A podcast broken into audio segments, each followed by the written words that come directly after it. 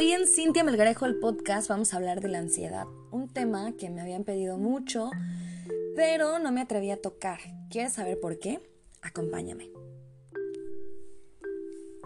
Si te topaste conmigo, seguramente estás en un proceso de crecimiento, sanación o autodescubrimiento. Quiero compartir contigo mis herramientas y experiencias a través de Cintia Melgarejo el podcast. Gracias por estar aquí. Pero bueno, el día de hoy, aquí en el en Cintia Melgarejo el podcast, eh, más que hablarles de estadísticas, más que hablarle de términos médicos y de tecnicismos con ustedes, vamos a platicar un poco acerca de la, de la ansiedad desde mi experiencia. Porque yo creo que si no, no tuviera la experiencia, no podría compartir con ustedes este tema. La verdad a mí se me hace bastante fuerte, bastante fuerte y les voy a contar cómo es que yo conozco o cuál es mi primer acercamiento con el tema de la ansiedad. Verán ustedes. Data de 1900, no, no me acuerdo exactamente en qué fecha, pero sí creo que fue hace muchísimos años. Yo creo que sí fue hace como unos 15, 10, 15 años más o menos, que recuerdo que alguien me hizo el comentario como, ay, es que yo no puedo porque, porque tengo ansiedad. Entonces yo recuerdo que, mi, impresión o, mi, pensamiento de ese momento sí fue como, ah, de, seguro de seguro lo está poniendo de pretexto porque no quiere hacer las cosas, ¿saben? entonces, en ese momento no lo entendí y la verdad, yo creo que mi, o sea, ese fue mi pensamiento, pero mi reacción hacia ese comentario fue totalmente nula. O sea, fue, a lo mejor yo creo que lo volteé o la volteé a ver, ni me acuerdo este, quién, quién era. Y seguí con lo que yo estaba haciendo. O sea, no le tomé la importancia. Más eh, tiempo después vuelvo a toparme con, con, otra persona y me hace el mismo comentario como, no, es que yo estoy recibiendo un tratamiento por ansiedad, ¿no? Y de nueva cuenta, no lo entiendo, y la verdad es que ni lo investigué porque estaba muy metida como en este rollo de la programación neurolingüística, incluso hasta la fecha me gusta, me, encanta y, y, trabajo mucho en ese tema porque sí considero o sea, sí considero que es, que es cierto, que es verídico la, reprogramación y todas estas cosas que le dices o que tu cabeza le dice a tu cuerpo, las órdenes, etc. Ese es otro tema que, más adelante me gustaría platicar con ustedes, pero bueno, hoy, el día de hoy no me voy a desviar. El punto es que no me había metido a investigar eh, nada sobre la ansiedad porque consideraba que pues que uno decide, ¿no? Que uno diario toma las decisiones de, cómo sentirse, de cómo estar, de si hacer las cosas. Entonces, debo de confesar que de alguna manera pensaba que era un poco poner un pretexto de, ay, hoy no tengo ganas, hoy no me siento bien y se detiene el mundo y no voy a hacer nada, ¿no? Bueno, pasan nuevamente más años, no me acuerdo exactamente cuántos, pero conozco una persona y, un día este, en la plática, ya este, con mucha confianza, me dice, bueno, lo que pasa es que a mí me diagnosticaron, eh, no, no ansiedad, me diagnosticaron depresión. Estoy ya diagnosticado y medicado. Y siento que fue el mismo efecto de cuando me dijeron lo, lo del tema de la ansiedad, ¿no? Que mi, mi reacción a lo mejor fue muy poco empática o incluso indiferente, ¿no? Sí fue como, ¿qué? Y ya me explicó, me dijo, mira, eh, cuando una persona tiene depresión, la gente piensa que, está triste, ¿no? Que se siente mal y, o que va a estar llorando todo el día o una cosa así. Me dice, pero no. O sea, tu sistema anímico sí está deprimido. ¿Y a qué se le llama deprimido? Bueno, a que no tienes ganas de hacer nada, tu cuerpo no produce las sustancias de, la felicidad, eh, no segrega esas, esas sustancias químicas, tu cerebro, entonces por lo tanto tú no, tu cuerpo no reacciona a eso, ¿no? Eh, obviamente hay muchos tratamientos, este, pastillas y, demás actividades físicas que te crean esas, esas, em, esas sustancias que tu cerebro no está produciendo. No me voy a meter en ese tema porque no, no me corresponde a mí, Pero entendí un poco más acerca de la depresión y después me di cuenta cuando alguien más cercano me decía, no, pues es que eh, me detectaron depresión o estoy deprimido, etc. Ya era un poco más empática, pero no al 100%. ¿Qué quiero decir con esto? Que tanto la depresión como la, como la ansiedad son dos temas de enfermedades silenciosas que como no las ves o como no se manifiestan físicamente, porque esa es la realidad, no se manifiestan físicamente o es muy eh, es muy lenta su aparición o muy, eh, no, quiero decir pacífica, pero no, a ver, no te salen manchas, no te das cuenta. Puedes llegar a tener urticaria, sí, pero, pero son como que pequeñas señales, ¿no? No es algo así como que te deformes, por ejemplo, este, no, bueno, no voy a dar ejemplos porque me voy a meter en problemas, pero el punto es que es, esos antecedentes yo tenía de, esas enfermedades, de tanto de la depresión como de la ansiedad. Ok. ¿Cuál es mi teoría? Yo considero que no sé, no sé si hay personas, ustedes me lo, me lo comentarán, no sé si hay personas que nacen o que desarrollan la ansiedad desde niños, no lo sé. Lo que sí les puedo decir es que esto se genera a través de un shock emocional que tú tienes. Sin embargo, mi teoría es que tú ya manifestabas ciertas señales que podrías ser eh, ansioso en, más adelante. Entonces hay que tener mucho cuidado con los niños y con el ambiente emocional en el que crecen. Porque si creces en un ambiente en donde hay gritos, hay peleas, hay golpes y cosas que te choquean emocionalmente, yo creo que puedes tender a, ser un adulto ansioso más adelante, ¿no? Que, te lo desarrolle algo.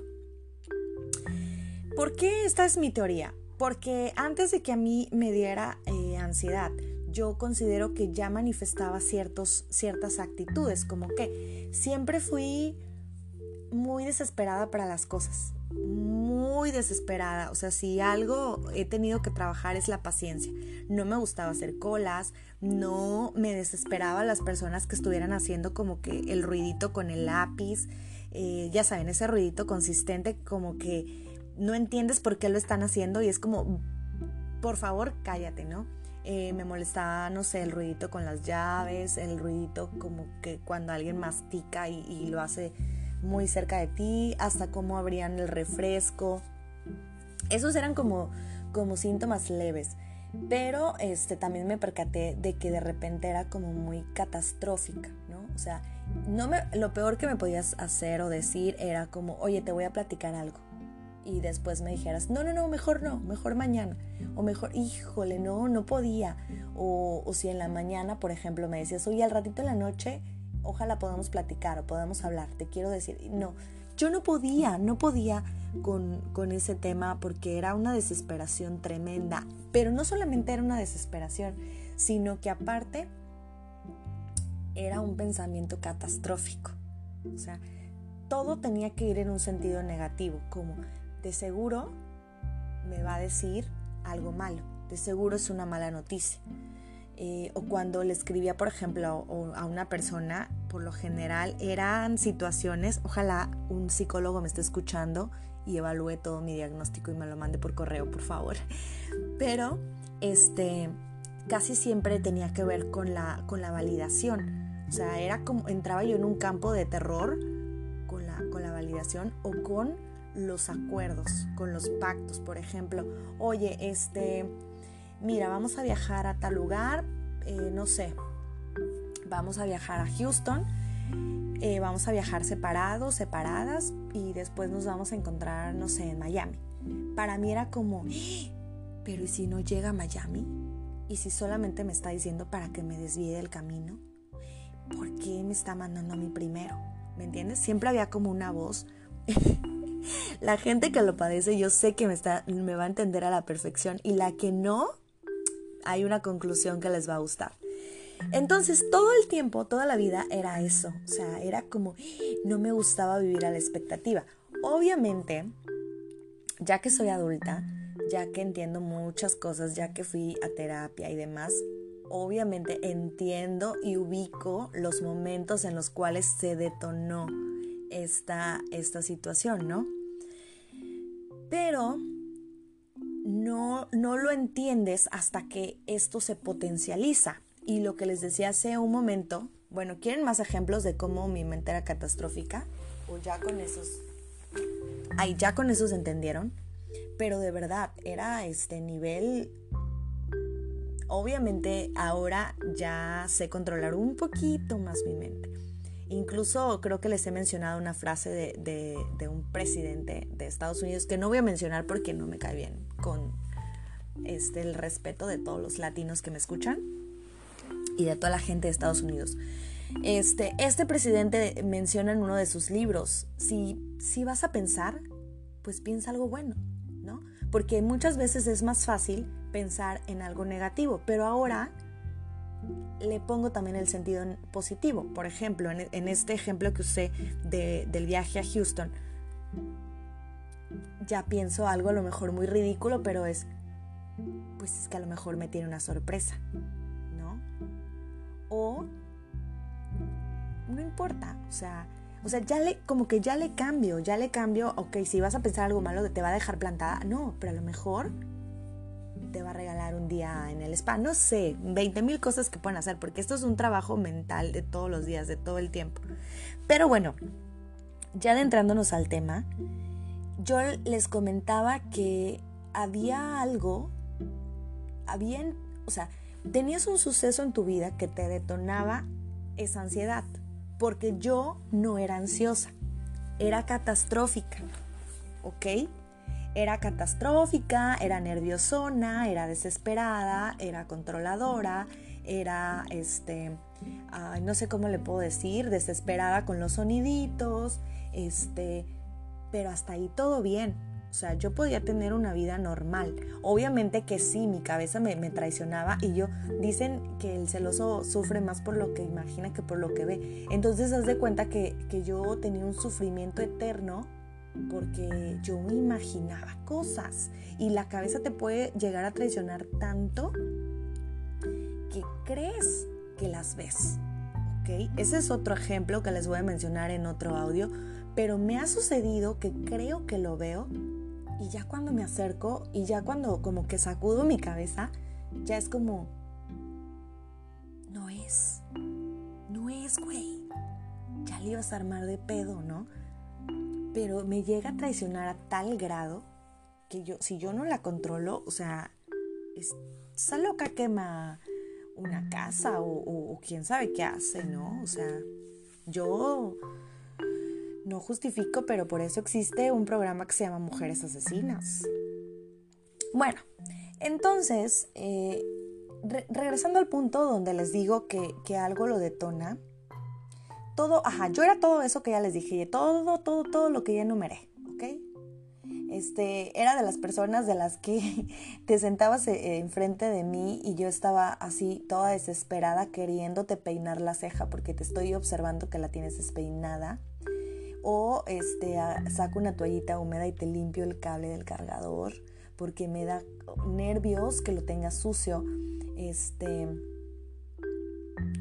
ay no, de veras, era un, caso porque no me podía concentrar en la plática si tenías el rímel corrido o algo, o sea, porque soy muy visual, entonces todo lo que me encantan las imágenes, por ejemplo, de armonía, los colores blancos donde todo cuadra, me gusta mucho el silencio, como que me gustan mucho ese, tipo de cosas. Y cuando algo se sale de ese contexto, mi, híjole, mi cabeza se vuelve loca. Pero ya, no me voy a desviar más del punto. Cuando algo te lo detona, no voy a, mencionar eh, la, enfermedad porque, híjole, ya me, da hueva y no le quiero dar más poder. Pero resulta que a principios del año 2000, 20, estamos hablando de hace un año. No, a principios del año, ¿cuándo inició la pandemia? ¿2019? Inició 2020, ¿no? Ok, a principios del año 2021, pues resulta que me enfermo. Yo no tuve nada, absolutamente nada físicamente. Nada, ni siquiera gripita, nada, absolutamente nada, gracias a Dios. Y miren que yo tuve una temporada en la que me enfermaba muy feo o muy fuerte de gripa. O sea, a mí me tardaba hasta dos semanas y era una gripa así que me totalmente me, me llevaba a cama, ¿no? Bueno, entonces resulta que pues ya ves que te decían así como que no, pues tienes que estar 40 días y 40 noches, ¿no? En el, en el monte de Sinaí, o no me acuerdo cómo se llama, la verdad es que no, no, no tengo ese, ese dato. Entonces, hagan de cuenta que yo siempre he sido muy desesperada, por ejemplo, si ya lo dije, pero si tú me dices, vamos a irnos de viaje y me dices, nos vamos a ir en tres semanas, yo pongo así como en la cárcel los palitos en la, en la pared para ver cuántos días faltan o cuánto queda y ya tengo mi ropa lista y no quiero que se ensucie porque siempre me gusta, me gustaba, porque ya soy otra persona, el control. ¿Ok? Entonces hagan de cuenta que ya para el día 22 yo ya era un león enjaulado. Aparte que yo no tenía contacto con ninguna persona porque me daba pavor contagiar a una persona. Eh, no salía ni a caminar, eh, como dejé de dormir, dejé, o sea, como que el sueño se me fue y me despertaba bien tarde, me despertaba a veces a las 3 de la tarde y me dormía, no sé, a las 4 o 6 de la mañana. O sea, todo se desfasó, ¿saben? Mi, mi sueño, mis horas de comida, de repente ya solo estaba haciendo una comida y cuando me enfermo no podía ni siquiera acabarme un sándwich. ¿Qué quiero decir con esto? Obviamente yo estuve investigando mucho porque me gusta como mucho entender las cosas que suceden y leí que cuando tú no duermes, tu sistema, eh, o sea, tú, tú tienes un trastorno del sueño, entonces tu sistema nervioso se altera, tu sistema digestivo, tu sistema, todos tus sistemas inmunológico, etc. Entonces, eso es lo que estaba sucediendo conmigo. Como yo no dormía, durante el día yo estaba como león enjaulado, ¿no? Este, yo no comía bien y no dormía bien. Y aparte me habían entrado unas crisis una noche. ¿Qué me lo detonó? Demasiada información. Información que yo no tenía por qué haber escuchado. Resulta que yo me hago unos análisis y la persona del laboratorio me envía por PDF los, los resultados de los análisis, ¿no? Y yo estaba ya muy desesperada como, pero ¿por qué si ya llevo tantos días encerrada, no? Entonces la persona del laboratorio todavía me manda, no les miento, me manda como cuatro audios. Y en esos cuatro audios me explica todo, pero no crean que de una manera eh, positiva, científica o alentadora, sino de, sino me explica, pero en uno de esos audios me dice como, ay, pero la verdad es que ya no se sabe y como con una voz de desesperación y yo pienso, a ver, si tú eres doctora, si tú eres la experta, si en tus manos está mi salud, ¿qué me espera? ¿No? No me estás alentando con lo que me estás diciendo. Que creo que ahí es donde, donde entra mucho la inteligencia emocional como profesionistas, ¿no? Eh, híjole, todo esto me abrió la mente muchísimo. Cuando tú eres doctor, cuando tú eres abogado, cuando tú brindas un servicio, tienes que cuidar mucho cómo le dices las cosas a la persona. Entonces a mí me, me pone súper nerviosa y se me empieza a acelerar muchísimo el corazón. Pero eso fue durante el día, ¿no? Yo, yo tenía como dos, um, dos, cinco personas a las que les escribía y les decía, ¿me puedes hablar? Y esa persona ya sabía por qué era y ya me mandaba un audio, si no podía hablar, me iba a ver o me hacía una llamada y, empezábamos a hablar de, ah, me contaban chistes, me contaban cosas así como, uy, cuando te recuperes vamos a ir a comer hamburguesas y ya me calmaba.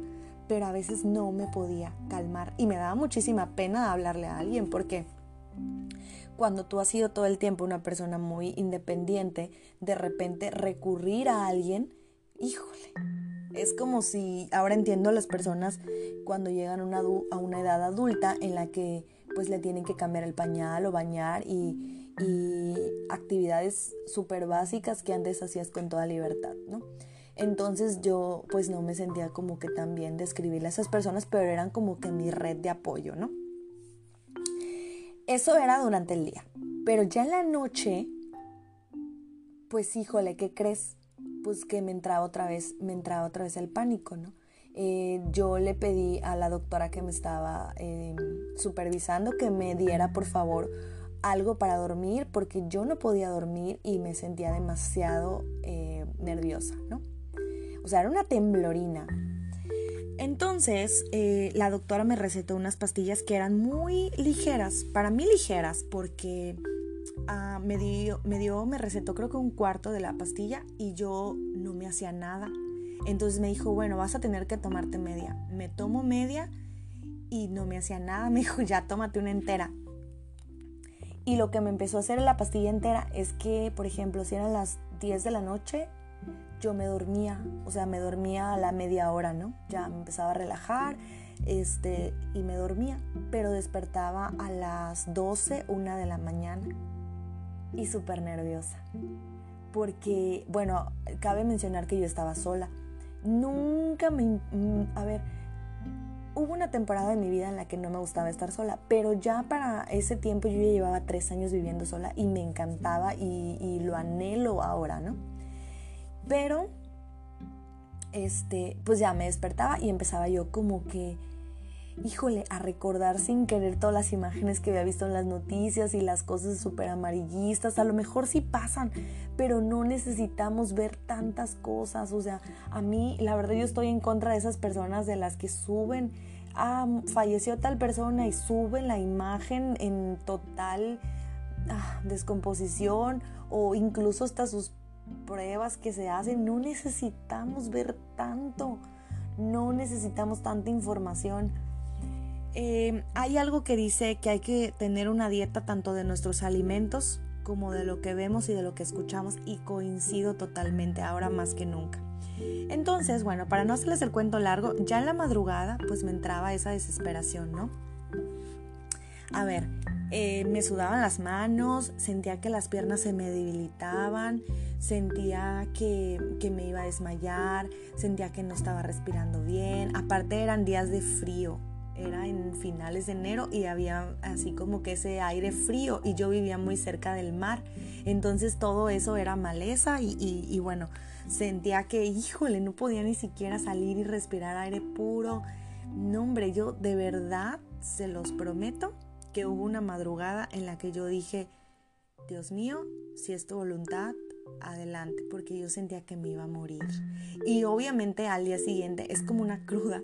Al día siguiente te sientes mal porque ah, porque tu corazón latió tan rápido que al día siguiente te duele el pecho. ¿No? Eh, al día siguiente te duele el pecho, entonces te sientes mal físicamente, te sientes agotado, te sientes malhumorado, entonces es un círculo vicioso. ¿Ok? Entonces así estuve durante, ¿qué será? A mí se me detonó como a, como a, como en febrero, como en, como por ahí del 10 de febrero más o menos. Y recuerdo que había gente muy, muy buena y muy linda que me mandaron libros, me mandaron postres, me mandaron, este, ah, pues me hacían el mandado, me mandaban así como que alguna sorpresilla, ¿no? Este, no sé, eh, fresas o cosas así, lo más delicioso que se puedan imaginar. Me regalaron cosas porque llegó el 14 de febrero, me regalaron mi computadora, estaba yo en un programa transmitiendo desde mi casa, había iniciado lo del podcast, o sea, había muchos factores para estar bien, pero no podía no podía y nada, nada me, levantaba el ánimo, nada me hacía sentir mejor. Entonces, bueno, llega un momento en el que yo obviamente lo comento con la doctora y le digo que pues he estado demasiado nerviosa y ella me receta una pastilla para la presión. Me dice, mira, si tu presión llega a tal número, que no lo puedo decir porque no puedo recetarles esas cosas, ¿no? Tienen que ir con su médico si tu presión llega hasta tal número, entonces te tomas la pastilla. Gracias a Dios nunca llegó hasta ese número, porque ella me dijo, tienes que calmarte. O sea, te, pones demasiado nerviosa y obviamente al no estar respirando, que es una, una, una, actividad normal, cuando en yoga y cuando en todas las clases te dicen tienes que respirar, tienes que meditar, es real, para que cuando tengas una situación de crisis verdaderamente no caigas en, esto, ¿no? Que es el pánico, que, que, es la ansiedad o, este, o pensamientos catastróficos. Entonces ella me dijo, si tú no respiras bien, pues lo que hace tu cuerpo es que se pone alerta. Y al ponerse alerta, pues lo que sucede es que empieza a latir tu corazón. O sea, el ritmo cardíaco va acompañado de la respiración. Wow, yo no lo sabía. Bueno, sí lo sabes porque llevas las clases, pero ahora en la vida práctica pues no lo entiendes de tal manera, ¿no? Entonces me dijo, si llega a subir tu presión a tal nivel, vas a tomarte esta pastilla. Gracias a Dios nunca me la tuve que tomar. Aparte me dijo, mira, vas a tomarte esta pastilla en la noche, o sea, me receta una más fuerte y en el día vas a tomarte esta. O sea, dos pastillas que te prescribe un médico psiquiatra. Y ella, con todo el respeto porque es buenísima en lo que hace, pero ella era médico general. Entonces yo al comentarlo con, con ciertas personas, me dicen, ¿sabes qué? A mí mi psiquiatra me recetó esas pastillas y son muy fuertes y no las vas a poder dejar de un día para otro. Entonces piensa bien si te las quieres tomar o no. Yo lo que quería era estar bien, ¿no? Estar, eh, calmarme, regresar a mis actividades normales, porque de verdad que yo no podía hacer nada, ni siquiera podía hacer yoga, no podía caminar, no podía meditar, no podía comer. Entonces, pues me las empiezo a tomar, ¿no?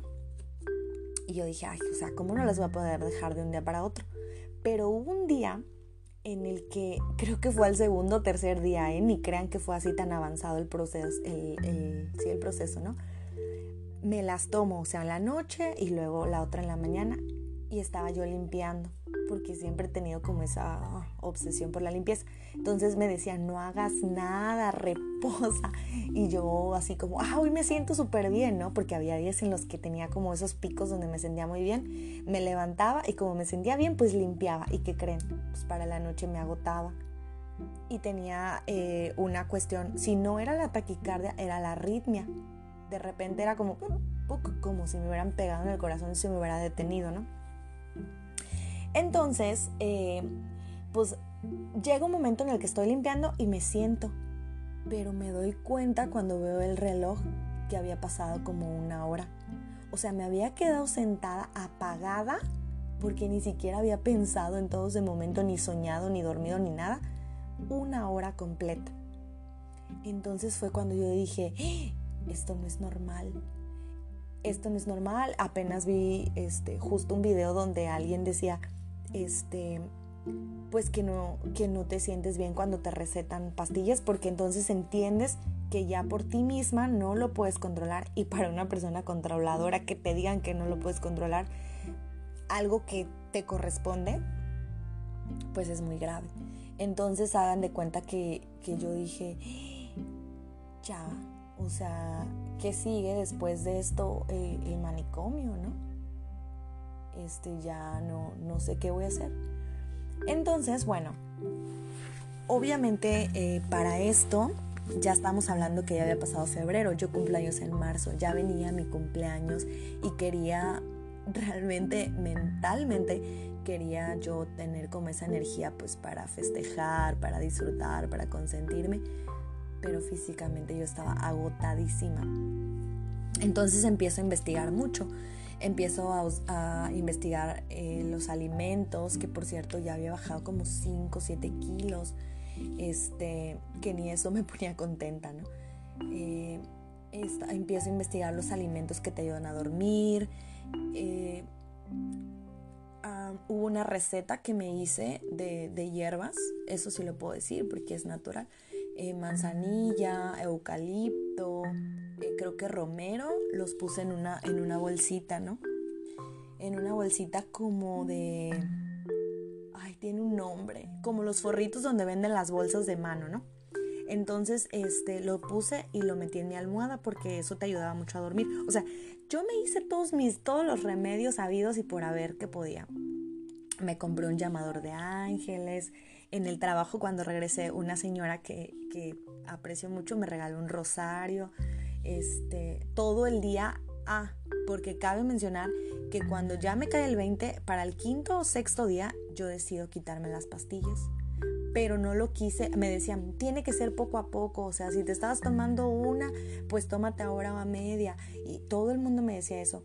Y yo decía, es que yo ya no quiero tomar ni medio porque no me gusta, porque me estoy perdiendo de todo, o sea, no estoy siendo yo. Entonces, pues fui a una, con una doctora homeópata y esa doctora este, me, hizo una sesión padrísima de, acupuntura y luego les voy a platicar bien, pero hay, hay puntos donde no soporté la, acupuntura y pues tiene una explicación, ¿no? Para quitarte los miedos y demás. Eh, me recetaron unas flores de Bach, que son unas gotitas todo muy natural, porque me recetaban el CBD, que, que, luego vamos a estar platicando de eso, pero me daba miedo tomarlo porque yo decía, pues si de por sí ya me pongo loca, imagínense, con CBD voy a andar, híjole, en un viaje astral todo el día, no sé.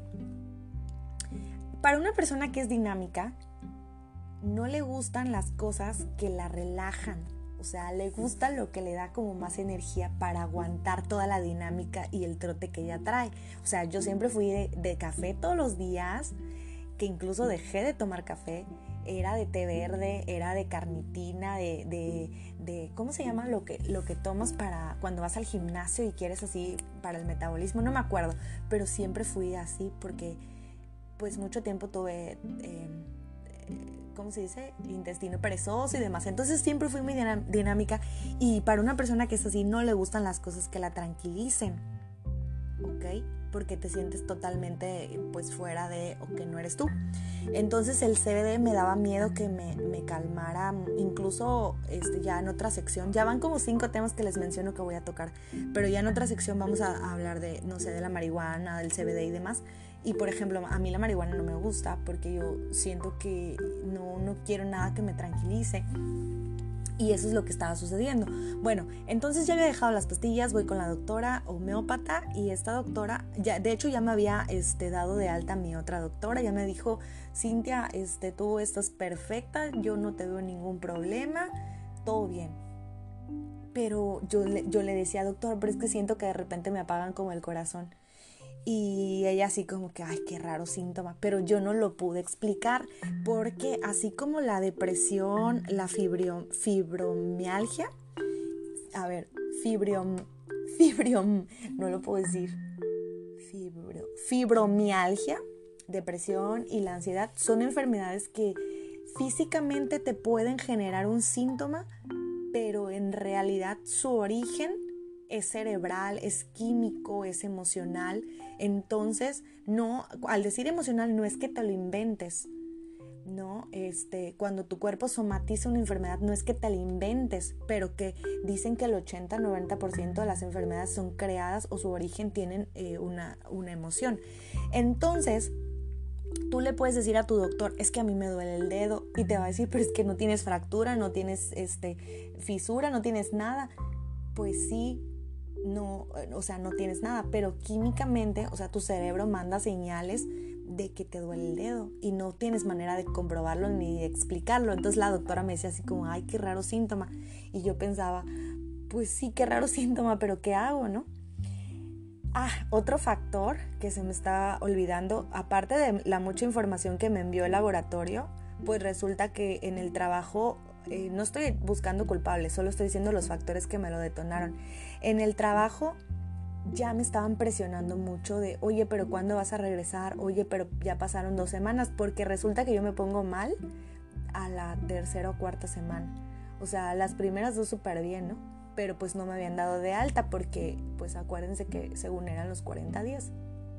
Entonces me empiezan así como a bombardear de, oye, ¿y dónde está tal cosa? ¿Dónde está tal expediente? ¿Dónde está el oficio? Y recuerdo que me puse súper nerviosa porque era como, no sé, no sé, no sé, no sé de qué me estás hablando con trabajo y, estoy eh, esforzándome para levantarme todos los días, ¿no? Porque me siento muy agotada anímicamente recuerdo que había, había personas así como que solo les decía, oye, solo acompáñame aquí en este, en este trance de, en este proceso de, de este momento y ya después no me hables si quieres.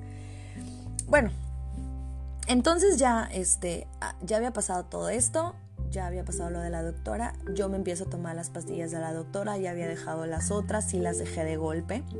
Eh, recomendarlo o no recomendarlo, no lo sé. Yo siento que siempre necesitamos acompañamiento de alguien experto. Pero también empecé a hacer muchos remedios, o sea, ya me hacía mi jugo verde en la mañana, este, me quité frutas y verduras que a mí me aceleraban. Por ejemplo, dejé de tomar como dos meses café, de verde, por supuesto, este, mm, jengibre, o sea, ya no tomaba ni en polvo ni en entero porque también me, me aceleraba, canela y varias cosas porque empecé a leer mucho al respecto. Eh, ya todo el día estaba tomando así mi té de manzanilla, ¿no? Para estar relajada, o el de flores de azar, o que se llama Serénate, que está muy bueno igual. Y en la noche, pues ya me, hacía uno para dormir, o sea, me, me, lo hacía bien cargado, dos para dormir y uno de pasiflora, no sé, ¿no? Y me tomaba mi pastilla natural dos me estaba tomando, dos naturales. Y pasaba lo mismo porque una vez que tú tienes un shock nervioso, es muy difícil, bueno, es complejo que tu cuerpo vuelva a estar en ese mismo estado de ánimo de antes, ¿ok? En esa misma relajación. Entonces lo que pasaba pues es que yo ya me había acelerado tanto que me costaba otra vez regresar a, mi ritmo normal. Y pues qué pasaba que en la noche me tomaba las pastillas, me dormía, mi tecito, todo bien y en la madrugada despertaba. Pero esto eh, como, ah, bueno, próximamente ya el podcast va a estar este, con, con video también porque pues hay cosas que quiero mostrarles físicamente, ¿no? En TikTok a lo mejor lo pueden encontrar pero hay una, hay una técnica que es para, para, evitar paros cardíacos. Entonces yo la empecé a hacer en las madrugadas que me despertaba así ansiosa, me, la hacía, que es frotar tus manos y ponértelas como que en el pecho arriba del corazón y tu corazón empieza a, a tener un ritmo cardíaco más... Eh, ay, ¿cómo se llama cuando? Y justo ayer leí, estaba, estoy leyendo un libro donde, donde menciona este, armonía cardíaca, creo que se llama. A ver por acá lo tengo. Coherencia cardíaca, me parece. Cuando pues ya tu, tu, corazón late como que ad hoc, ¿no? Como debe latir. Entonces, bueno, yo ya sé todos mis remedios. Resulta que regreso, regreso al trabajo, pero yo todavía seguía sintiendo de repente esas arritmias o de repente esas, este, sentía que me sofocaba, sentía que la ropa me estorbaba, de repente estábamos así como que en la, en la oficina, estaba yo haciendo algo todo bien y me entraba un pánico, o sea, sentía que, no sé, que me iba a aventar del segundo piso, de hecho tenía así como miedo de caminar como en el, en el pasillo de las escaleras porque yo decía, a ver si no me mareo y me caigo, ¿no? Porque sientes que se te debilitan las, las piernas, muy feo, muy cabrón. No entendía qué estaba pasando. Eh, ahora lo entiendo y ahorita se los voy a explicar. Empecé a ver videos. Yo no quería buscar información al respecto porque no quería que, se... A ver, a veces tú tienes miedo de, de, las cosas negativas que te van a salir, ¿no? Así como, pues resulta que tienes esto y te vas a morir, ¿no? Entonces tenía miedo como de buscarlo, pero un día pues ya me armé de valor y empecé a buscar videos en, en, en una plataforma y había un video muy bueno que no me acuerdo el autor, pero decía, o sea, explicaba y describía perfectamente todo lo que sucedía en la cabeza de una persona ansiosa. Entonces decía que pues la gente te puede ver muy normal, pero en tu cabeza es como si tú te vieras a ti mismo azotándote contra las paredes, ¿no? y, ya no soportas porque hay muchas cosas que ya no soportas, por, e, no sé, que se te acerquen como demasiado la gente, la aglomeración, que te hablen todos al mismo tiempo, que ver noticias, eh, los ruidos, etcétera. O sea, ya es como Claro, ahorita les estoy hablando de que eso fue en marzo, todavía abril, mayo, junio, todavía me duró un poco, ¿saben? Y de repente me sucedió otra vez. Les puedo decir que todavía hasta noviembre me volvió a pasar. Pero aquí les voy a, ahorita les voy a decir mis recomendaciones para que ya no te pase tan seguido. Todas las que he dicho, espero hayan tomado nota. Si no, ahorita les voy a hacer resumen.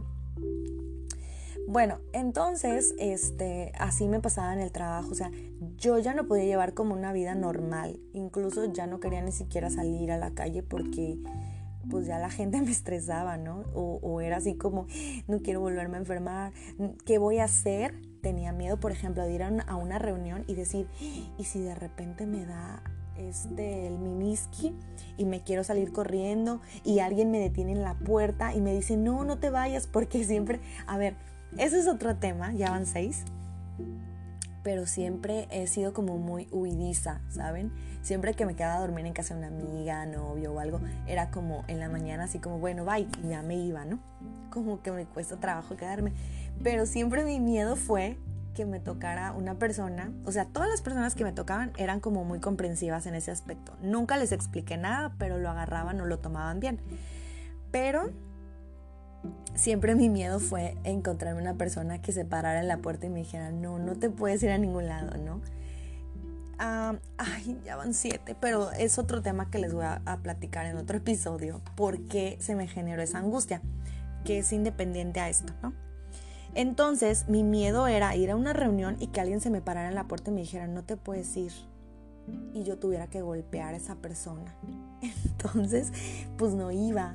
Inventaba así cualquier pretexto como, no, es que no puedo, estoy de viaje, etc. Y ya no iba. Mi cumpleaños lo festejamos en, en la oficina y luego me hicieron una fiesta sorpresa a unos amigos igual pero fue muy poquitita, o sea, estamos hablando de que eran tres personas en el primero, seis máximo, ¿no? Y en el otro éramos cuatro, seis, o sea, no pasaba de seis personas y yo lo agradezco porque creo que más yo no hubiera soportado. Y luego estaba como ida, como en el limbo, como que en otro pedo muy raro. Y bueno, tenía miedo de muchas cosas. Eh, ya para ir cerrando el tema, uno de mis principales miedos eh, durante esa temporada de ansiedad era respirar profundo, porque yo decía, ¿y si no puedo? ¿Y si ahí me doy cuenta de que no puedo? Una persona por teléfono muy amable, un día, este, pues en un acompañamiento, que ahora yo hago esos acompañamientos, eh, me dijo, respira profundo, hazlo tres veces y lo pude hacer. Entonces fue como, ¡Ah! sí puedo, ¿no? Pero ese era uno de mis miedos, que es algo muy tonto a lo mejor. Pero bueno, ¿Cuáles son los remedios que hice? Eh, los remedios que hice fue eh, la, bolsita de hierbas en la almohada, cuidar mi alimentación, meditar, por supuesto, hacer ejercicio a mi ritmo, porque incluso intenté regresar como a calistenia y de repente era como, espérate, me dio la arritmia, ¿no? Entonces era como, a ver, tranquila, o sea, tres meses no hiciste nada de ejercicio, estuviste totalmente inmóvil, estás débil, tranquila. Este, ¿qué otra cosa? Eh, ay, ahorita no me acuerdo. Los tés, este, me bañaba con hierbas también, me bañaba con agua caliente, cuidaba lo que veía, lo que escuchaba, las noticias, las personas con las que hablaba, porque a veces hay personas más catastróficas que tú y en lugar de ayudarte o relajarte, pues te asustan más, ¿no? Este, en cuanto a los lugares y las personas que habitualmente frecuentaba, pues lo dejé de hacer porque me di cuenta de que no me podía obligar a estar en situaciones y lugares donde no me sentía a gusto y entre ellas el trabajo. O sea, yo tuve que tomar una decisión muy fuerte entre mi trabajo y mi salud, que ese es otro episodio, van ocho. Y este, las emociones es un factor muy importante. Incluso ayer leía sobre, sobre las emociones y cómo influyen en tu ritmo cardíaco. Entonces yo me percaté de que cuando yo eh, inconscientemente estaba pensando así como que tragedias, mi ritmo se aceleraba y era cuando yo me, me autocalmaba.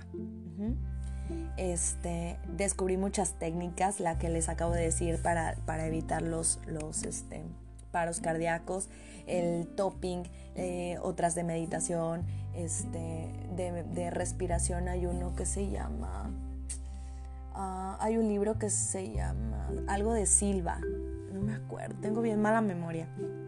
Pero bueno, este, fueron varias cosas que, que yo descubrí y que ahora te comparto a ti que me estás escuchando yo creo que una de las mejores cosas que puedes hacer es enfrentarla, enfrentar tu ansiedad y de repente sí mentalmente decirle como, a ver, aquí estoy, ¿qué es lo que me va a pasar? ¿no? ¿Qué es lo que me vas a hacer? Porque hay que diferenciar entre lo real y lo, lo que está sucediendo en tu mente, ¿no? Entonces de repente yo decía así como, no siento mi corazón, ¿no? Cosas así, o está latiendo demasiado rápido y ya tocaba mi pulso o este me medía la el ritmo cardíaco y, estaba bien o me daba cuenta de que yo me podía tranquilizar y disminuirlo. Entonces hay que diferenciar entre lo real, lo que pasa en tu mente y lo que no.